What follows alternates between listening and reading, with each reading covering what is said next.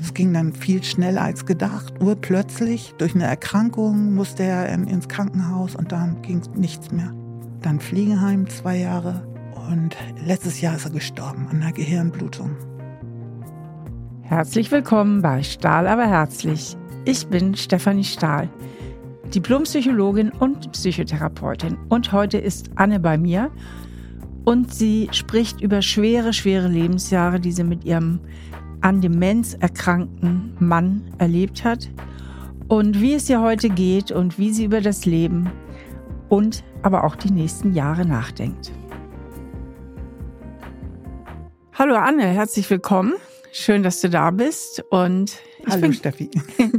ich bin gespannt, welches Thema du mitgebracht hast.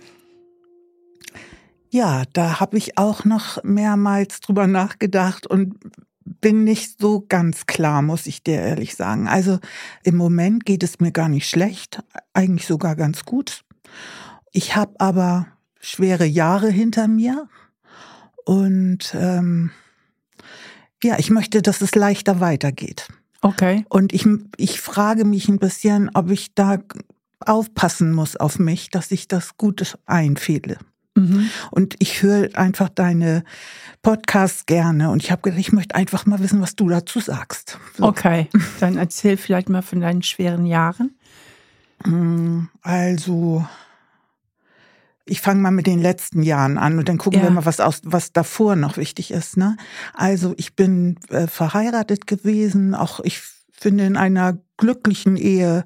Wir haben uns an meinem 30. Geburtstag kennengelernt und ich würde mal sagen, wir waren ja, 25 Jahre war es überwiegend gut. So, wir haben zwei Kinder, ein Haus auf dem Land und so ist also alles ganz schön. Und dann hat mein Mann angefangen, sich zu verändern. Mhm. Also hat sich, äh, seine Persönlichkeit ist total, er wurde gleichgültig, er hat Dinge getan, die ich überhaupt nicht einordnen konnte. Ich war auch erst völlig sauer und konsterniert, hab äh, versucht, also er war immer ein ganz reflektierter Mann, klug, uns hat auch sehr verbunden, dass wir beide an Psychologie interessiert sind. Er war Therapie erfahren und äh, Männerszenen affin und ich bin so in der Frauenszene, also es passt richtig gut. Und dann war er eigenartiger, ging immer mit, hat sich auch zurückgezogen. Aber vor allem gab es so eine komische Gleichgültigkeit und auch so eingefahrene Verhaltensweisen. Dann habe ich versucht, ihn zu einer Paartherapie mitzunehmen, das ist auch mitgegangen. Also er hat mir eigentlich immer vertraut, hat das alles mitgemacht, was ich so vorgeschlagen habe. Und aber das war wie gegen so eine Gummiwand reden. Also da war überhaupt nichts möglich. Und dann äh, ja, habe ich gedacht, also auch beruflich funktionierte es bei ihm überhaupt nicht mehr. Und er selbst konnte das gar nicht reflektieren, dass er komisch wird, dass er anders wird, dass er gleichgültig wird? Er konnte das nicht wirklich reflektieren. Er hatte noch so Floskeln drauf. Ja, danke für deine Rückmeldung. Sowas hat er oft gesagt. Oder ja, und er, er war, hat, war so depressiv. Mhm. Also schon, so dass lange so das Thema Depression im Raum stand. Dann passierten aber so Sachen, wir sind in seine Heimatstadt gefahren und er hat sich verfahren auf dem Weg zum Elternhaus. Mhm. Da war ich irritiert. Oder von einer Freundin, die Tochter hatte einen Unfall. Ich war mit ihr abends verabredet. Sie hat ganz aufgeregt und unter Tränen angerufen, gesagt, sie müsste die Verabredung absagen. Er hat vergessen, mir das auszurichten. Okay. Ja, ja. Das waren so Situationen, wo wir, wo ich oder auch die Freundin oder unsere Freunde fassungslos waren. Ne? Und da hatte ich schon das Gefühl, also ich kenne depressive Leute, das ist irgendwie krass. Da wuchs so, ein, so eine Angst irgendwie, ist das vielleicht was anderes? Ja, ja, Demenz, ne? Demenz, genau. Genau, und dann, weil auch beruflich nichts mehr lief, war es ja nur wichtig, dass er sich krank schreiben lässt. Also beruflich was hat er denn gemacht so beruflich? Er war selbstständig, mhm. im, äh, hat so Webseiten gemacht und im Designbereich und so und hat dann Kunden nicht angerufen, seine Steuern nicht mehr gemacht, also all diese Dinge. Ja. Aber war halt äh, in der Künstlersozialkasse, was ja ein Glück war, ne? Also war wichtig, ihn krank schreiben zu lassen, habe ich ihn dann halt da überall immer zum Arzt. Also er ist auch nirgends von alleine hingegangen. Er mhm. war einfach, ja, tut mir leid. Und ich habe stand manchmal vor ihm, habe hab ihn gestellt. So eine Hilflosigkeit, äh, ja. die hat mich auch echt wahnsinnig gemacht. Und er war dann auch ganz betroffen, aber konnte dazu nichts sagen. Ne? So. Mhm. Naja, und dann ging so eine Arzt-Odyssee los. Was Darf ich mal fragen, ja. wie alt war denn dein Mann, als diese Demenz? 56. Anfing? So jung. Ja. Krass. Ja, ja. Ja, und äußerlich siehst du es erstmal nicht. Also außer, dass er immer ob Sommer, ob Winter das gleich anziehen wollte. Also das ist mir dann auch irgendwann aufgefallen und er der auch immer das Gleiche gegessen hat und plötzlich dick wurde, so, weil er ganz viel süß gegessen hat. Also war auch kein Sättigungsgefühl mehr da. Das gehört auch dazu, ne? Wie ich jetzt weiß. Aber ich war entsetzt. Ich dachte, was macht er da? Was kauft er ein? Immer die drei gleichen Sachen, egal was er auf dem Zettel hat. Ne? Also, ja, ja. Ja, dann ging eine Arzt-Odyssee los, das erste zum Hausarzt und der hat dann gesagt, mal MRT.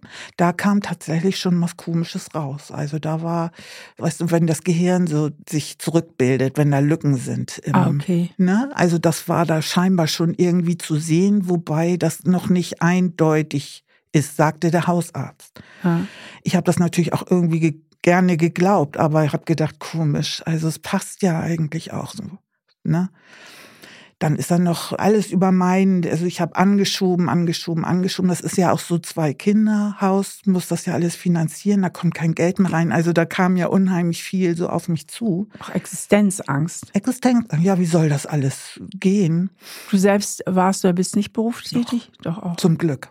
Ja. Zum Glück die ganze Zeit. Ne? Sonst wäre, also insofern bin ich jetzt wirklich, das ist alles gut, aber damals war das noch alles unklar ja, und dann kam wirklich ein Jahr bis zur Diagnose. Er war noch in der Tagesklinik, da ist er in der Psychiatrie, ne? da ist er mit der Diagnose Depression entlassen worden. Die haben kein Gespräch mit mir geführt, obwohl ich da manchmal am Telefon hing und sagte, bitte, weil die kannten ihn ja nicht vorher. Ne? Wie, wie mhm.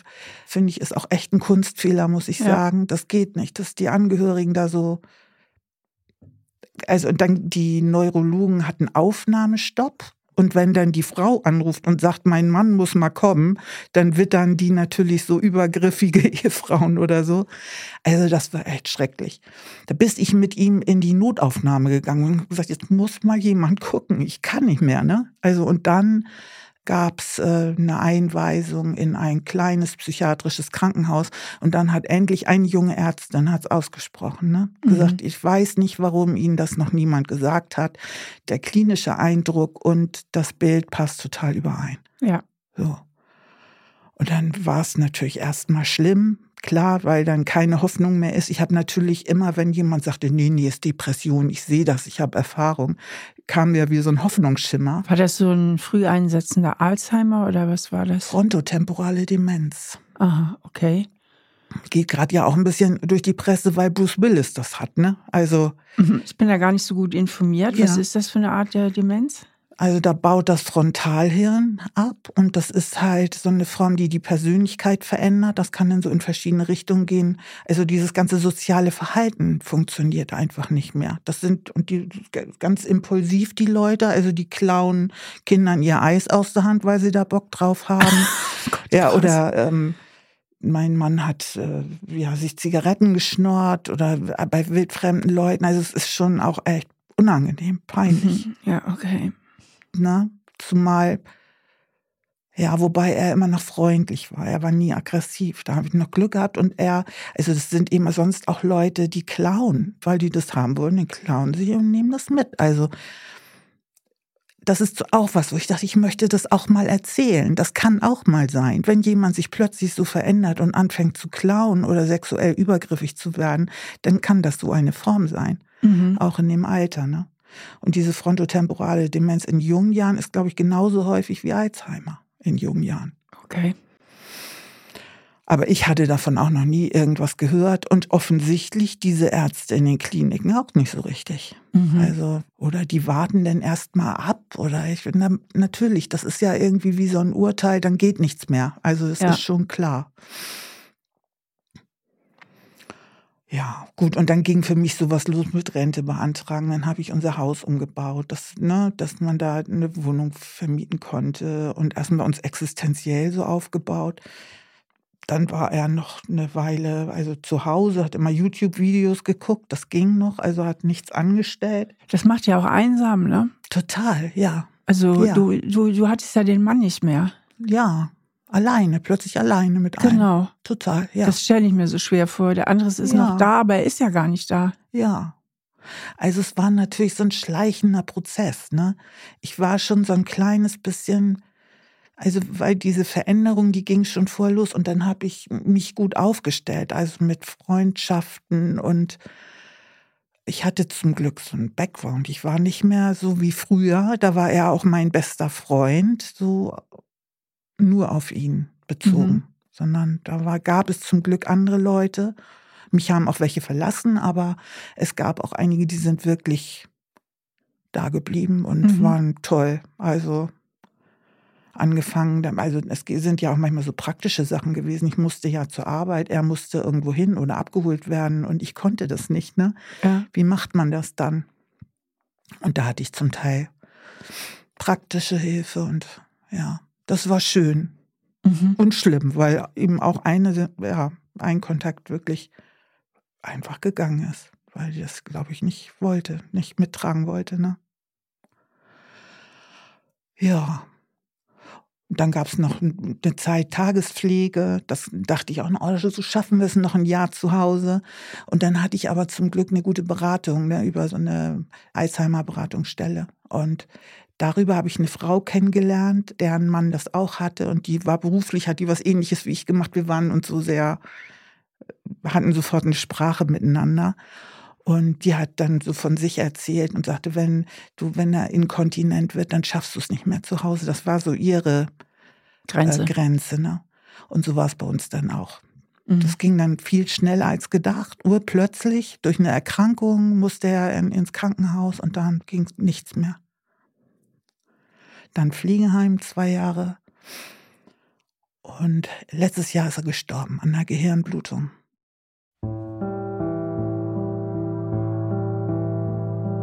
Die frontotemporale Demenz ist eine eher seltene Form der Demenzerkrankung. Also sie macht nur drei bis zehn Prozent der Demenzerkrankungen aus. Und bei dieser Demenz sterben Gehirnbereiche ab, die die Emotionen und das Sozialverhalten kontrollieren. Konkret sind der Frontal- und der Temporallappen im Gehirn betroffen. Sie beginnt oft ziemlich früh, nämlich zwischen dem 50. und 60. Lebensjahr und typisch sind eben Veränderungen der Persönlichkeit und des zwischenmenschlichen Verhaltens. Im Vordergrund steht oft eine Teilnahmslosigkeit, aber auch eine Enthemmung im Impulsverhalten. Das heißt, es kann eben passieren, dass die Menschen sich einfach sinnlos mit Süßigkeiten vollfressen, sage ich jetzt mal, weil der Hunger auf Süßigkeiten auch eins der typischen Symptome dieser Demenz ist. Und das Gedächtnis wird zwar auch weniger gut, allerdings verändert es sich nicht so krass und schnell wie zum Beispiel bei der Alzheimer-Demenz. Und natürlich verändert sich auch das Sozialverhalten im Umgang mit anderen Menschen. Auch hier oft eine mangelnde Impulskontrolle, eine gewisse Enthemmtheit. Ähm, dass es eben passieren kann, dass man einfach Kindern ihr Eis wegnimmt, weil man gerade Lust hat auf Eis. Also das ist natürlich für die Angehörigen auch ganz, ganz schwierig, weil es ja auch leicht zu sehr, sehr peinlichen Situationen kommen kann. Die Diagnose ist oft schwierig, weil es wird leicht verwechselt mit Depressionen. Und ich denke, das hängt auch damit zusammen, dass der Beginn so früh ist, dass viele Ärzte und Ärztinnen erst mal gar nicht so auf die Hypothese kommen, dass es sich eben auch um eine Demenz handeln könnte. Die Heilung ist nicht wirklich möglich und für die frontotemporale Demenz gilt, was für alle Demenzerkrankungen gilt, eben diese schweren Persönlichkeitsveränderungen und dass sich der Mensch im Grunde, den man gekannt hat, einfach verabschiedet. Und dadurch natürlich für die Angehörigen auch ein großes Stück Einsamkeit entsteht. Ja, wenn man davon betroffen ist, beziehungsweise als Angehörige oder Angehöriger betroffen ist, kann man sich natürlich auch an Angehörigengruppen wenden und an Beratungsstellen, damit man dieses schwere, schwere Lebensthema nicht so ganz alleine bewältigen muss. Wie war das für dich? Der Tod meinst du? Mhm. Also ich war bestürzt irgendwie, weil das dann doch schneller ging, als ich irgendwie gedacht hatte. Ich war auch erleichtert, muss mhm. ich sagen, weil also auch für mich war das schrecklich mit anzusehen. Und es kostete ja auch, ich musste das ja alles finanzieren. So ein Pflegeheimplatz ist ja auch noch. Ich habe mir zwei Jobs gesucht, damit das alles klappt, ne? So. Ja, das ist halt, es gibt manchmal so im Leben so einfach so richtig schwere Zeiten. Ja. Ne, ja. Wo man auch immer eine Wolke da ist, immer. Mhm. Mhm. Also selbst in glücklichen Momenten ist immer, ich weiß nicht, wie es dir ging, immer so eine Traurigkeit mit dabei. Also ja. immer so eine Belastung, sowas ja, so was Schweres, ja. ein bisschen Depressives. Also depressiv jetzt nicht im Sinne so einer klinischen Depression, sondern reaktiv. Also, mhm. das, also es gibt ja diese reaktive Depression auf Lebensereignisse, auf Schicksalsschläge. Mhm. Und es ist einfach, fühlt sich einfach alles immer schwer an. Ja. Und wenn das lange anhält, das ist schon bitter. Ja, das sitzt mir irgendwie noch in den Knochen, diese ja. Erfahrung. Also ich denke manchmal, Mensch, krass, da kümmern wir uns eigentlich so. Viele Leute, Menschen erleben ja sowas, auch mit Krebs, ne? Dann siehst du da jemanden so sterben und dann geht's irgendwie, es geht immer so weiter. Ja, ist Ich so. finde das irgendwie krass. Ist es auch. Also ich denke, wir verdrängen den Tod auch zu sehr ja. und das Leiden und das Sterben aus der Gesellschaft und mhm. erwarten eigentlich auch von Leuten, wenn dann jemand gestorben ist und so, so nach paar Wochen der Trauer, jetzt geht es aber irgendwie weiter ja. und jetzt musst du wieder funktionieren. Ne? Ja. Also ich funktioniere total gut. Ich habe das alles, alle haben auch so ein bisschen gestaunt, was ich da alles gemacht habe. Ich habe viel positive Rückmeldungen gekriegt und so. Aber ich habe immer das Bedürfnis, das nochmal zu erzählen, weil ich denke, das ist doch, kann doch nicht sein, dass das nicht mehr zählt, ne? Also so wie auch ihn zu würdigen. Nochmal mit dem Tod, was wir wirklich gemacht haben, meine Kinder und ich, wir haben dann nochmal also wir haben das ihn noch mal richtig gewürdigt als Menschen, weil er ja auch so, naja, so, so komisch geworden war, sind natürlich auch seine ganzen,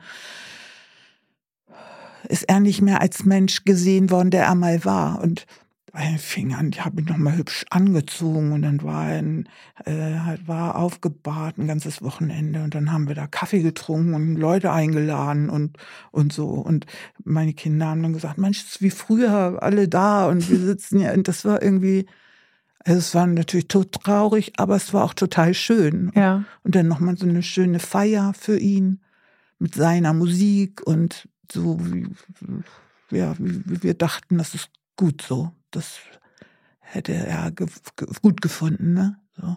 Und wir auch, na klar. Und wie ist jetzt heute deine Lebenssituation? Ja, also ich, ich äh, wohne sehr schön. Ich kann, ich habe also finanziell keine Sorgen mehr. Ne? Ich arbeite. Ich habe noch ein paar Jahre jetzt. Job macht mir auch Spaß. Habe mich als Frau finde ich noch mal ganz neu entdeckt, so dass ich sage, ja, ich mit mir fühle mich eigentlich ganz wohl, vielleicht sogar ein bisschen wohler sogar als früher, was wirklich interessant ist. So,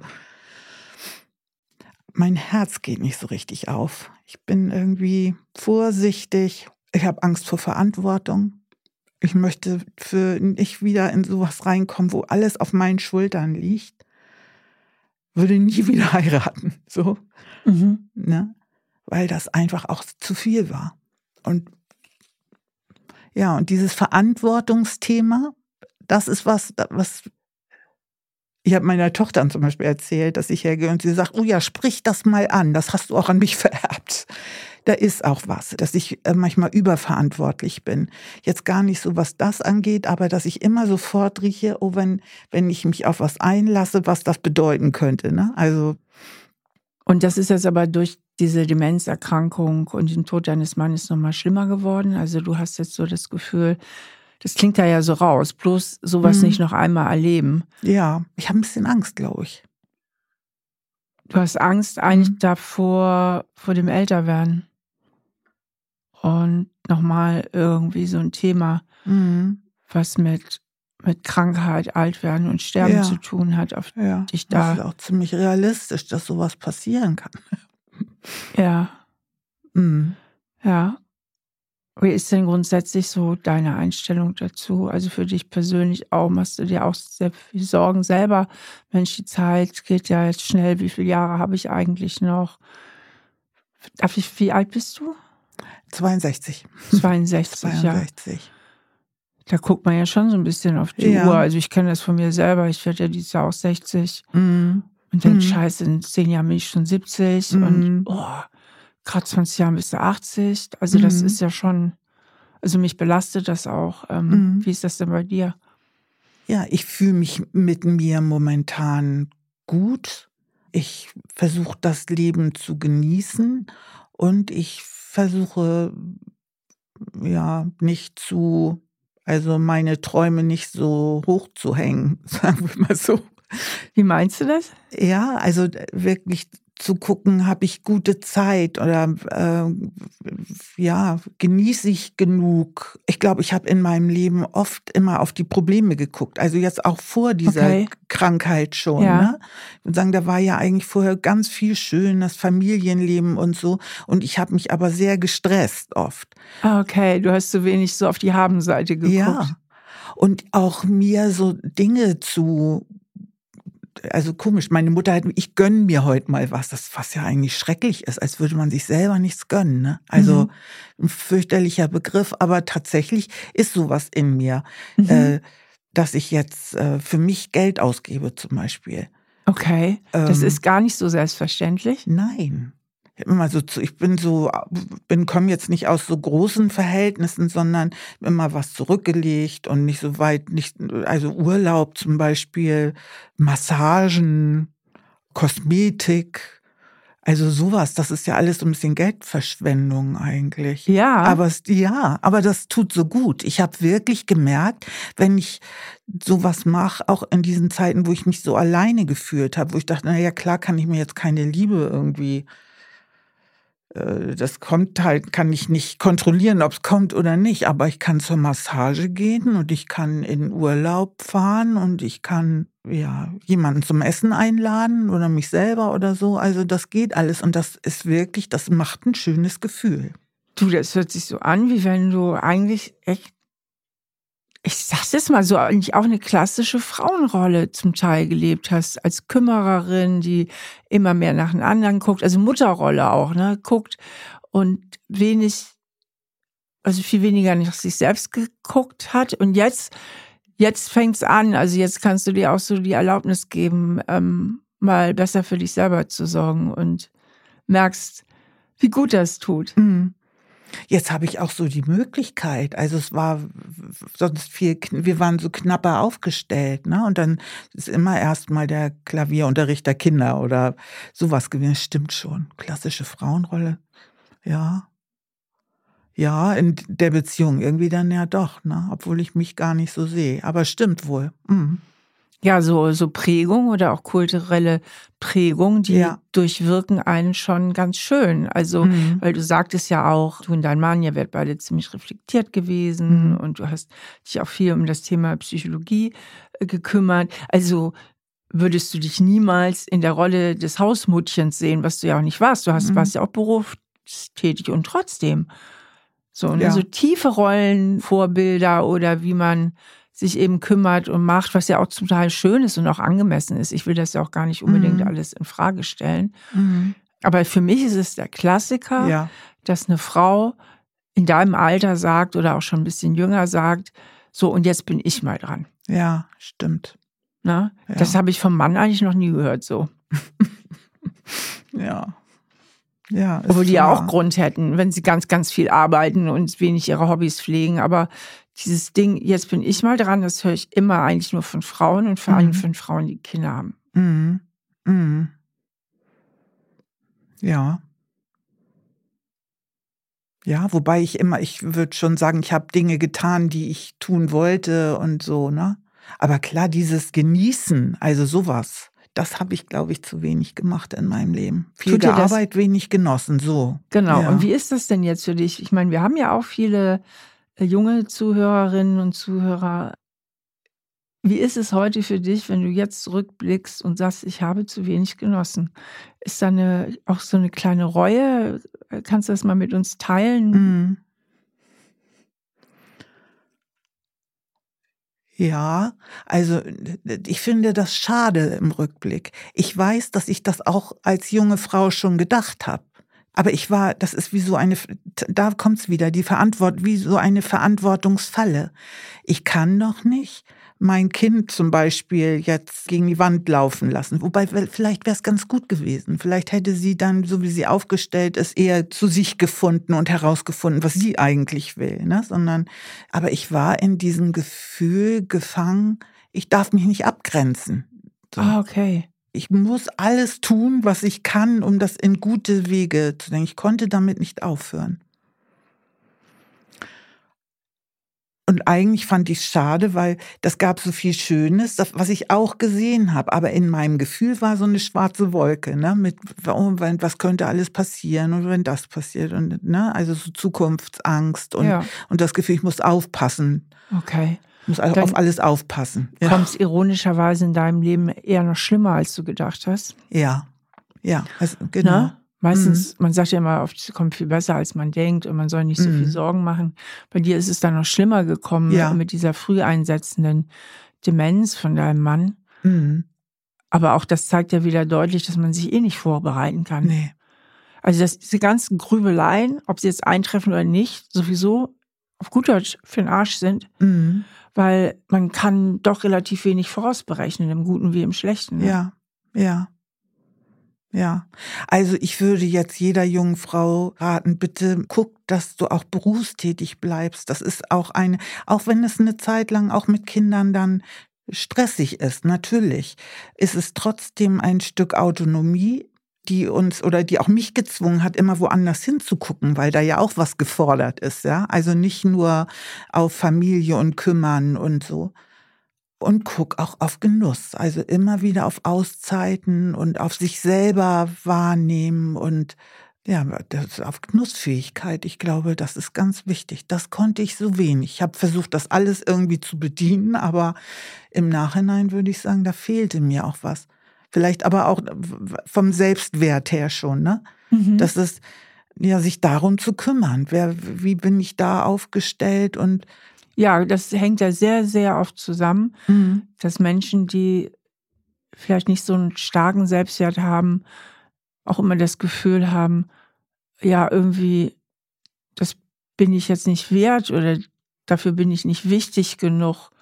War das bei dir auch so? Wie ist denn so dein Selbstwertgefühl? Ja, also Daran arbeite ich schon ganz lange, würde ich mal sagen, und bin da auch ein ganzes Stück weitergekommen. Aber ich bin schon aufgewachsen mit dem Gefühl, ich muss was leisten oder ich muss für andere da sein, ich muss für andere was tun. Oder die Bedürfnisse der anderen sind irgendwie wichtiger als meine. Ja, das ist so eine Prägung von dir. Ja. Und auf der anderen Seite aber auch so ein Gefühl von, oh, ich kümmere mich schon um meine. Also jetzt nicht so, dass ich bin jetzt nicht so selbstlos, dass ich das gar nicht wahrnehmen würde oder so, ne? Mhm. Das nicht. Aber ja, aber schon, dass man mich, ich lasse mich auch immer noch, merke ich, leicht unter Druck setzen, die Bedürfnisse von anderen irgendwie mhm. zu erfüllen. Mhm. Und krieg, werd ganz unruhig, wenn ich das mal nicht mache. Also das spüre ich richtig. Okay. Mhm. Also das ist, äh, ist schon so. Ja, die Frage ist ja auch immer, immer wo ist der gute Mittelweg? Ne? Mhm. Ne? Weil es kann ja auch nicht darum gehen, dass man dann irgendwie nur noch nach sich guckt. Das hat man ja manchmal so, dass, was weiß ich, ich sage das jetzt mal so ein bisschen ironisch, Leute vom Selbstwertseminar kommen mhm. und dann irgendwie neu stark nur noch von sich und ihren Bedürfnissen reden. Das nervt ja irgendwie auch. Und ich denke, viele fragen sich ja, wo ist denn eigentlich die gute Balance? Genau. Ja. Denn es macht ja durchaus Sinn, auch mal für andere Menschen da zu sein oder hilfsbereit zu sein ja. und äh, jemanden Gefallen zu tun mhm. oder mal irgendwas zu machen, worauf man vielleicht selbst nicht so eine Lust hat, aber weil man sich einfach im positiven Sinne anständig verhält und sagt, da habe ich eine Zusage gemacht und da wäre der andere jetzt sehr enttäuscht. Mhm. Na, wenn ich jetzt einfach nicht zum runden Geburtstag erscheine oder so, weil ich gerade keinen Bock habe, weil gerade meine Tageslaune nicht so mhm. ist. Ne? Also da plädiere ich ja auch immer dafür, dass man wirklich guckt, auch was mhm. ist sinnvoll und was ist anständig. Ne? Und nicht nur, wie geht es mir am besten ja. und da halt eine gute Balance hinzukriegen. Habe ich ja selbst auch erlebt, wie wichtig das war, dass manche mitgefühlt haben mit mir. Ja.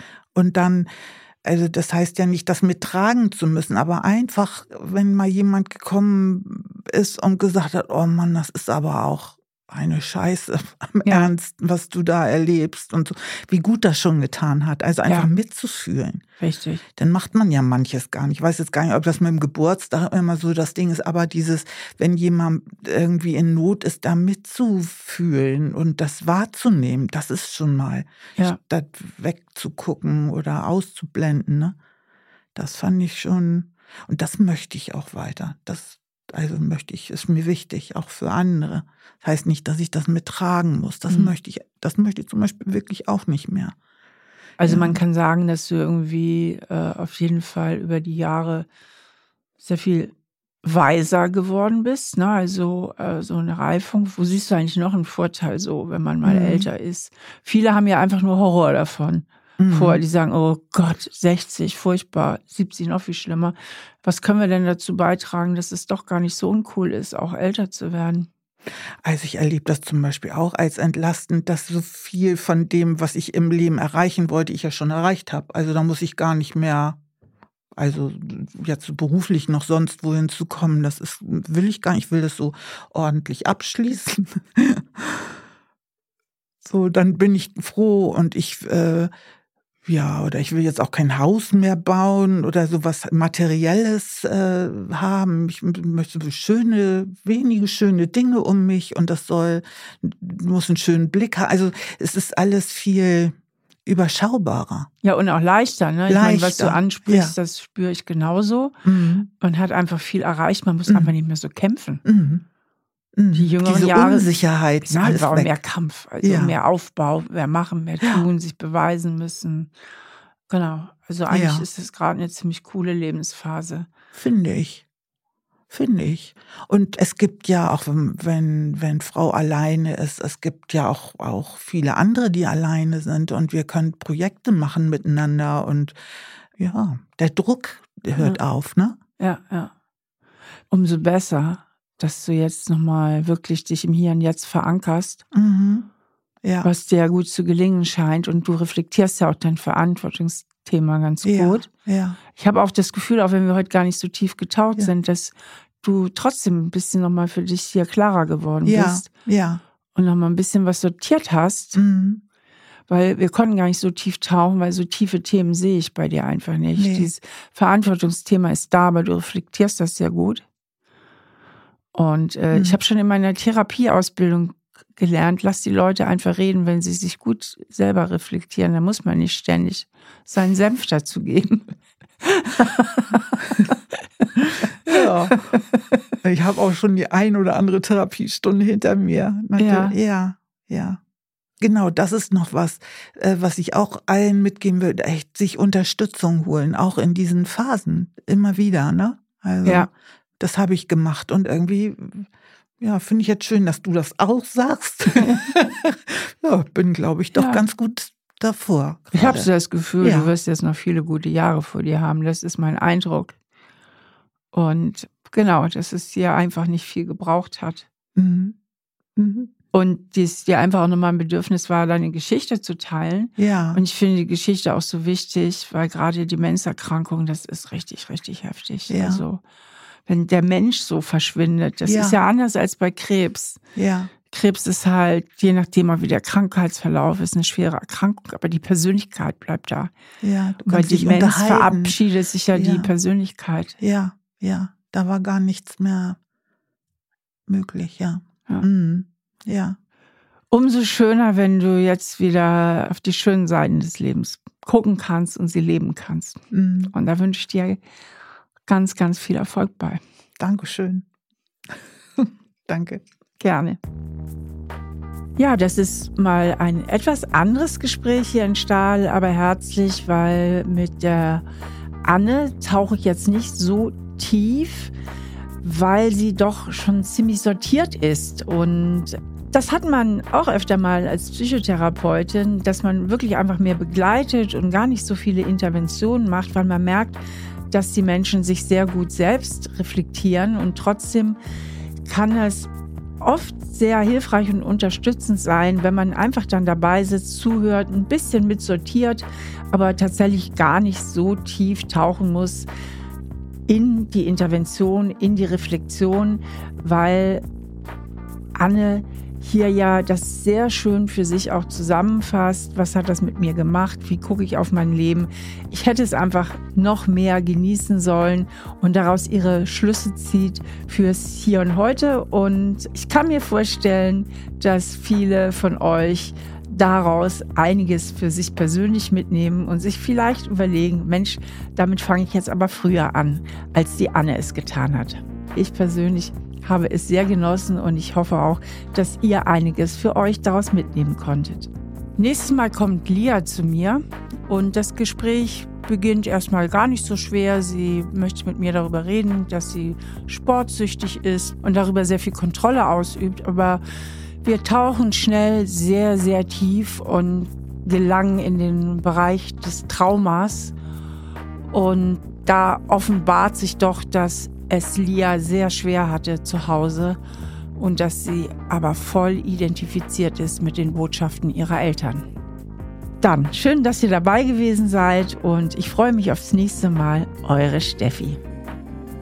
Stahl aber herzlich, der Psychotherapie-Podcast mit Stefanie Stahl.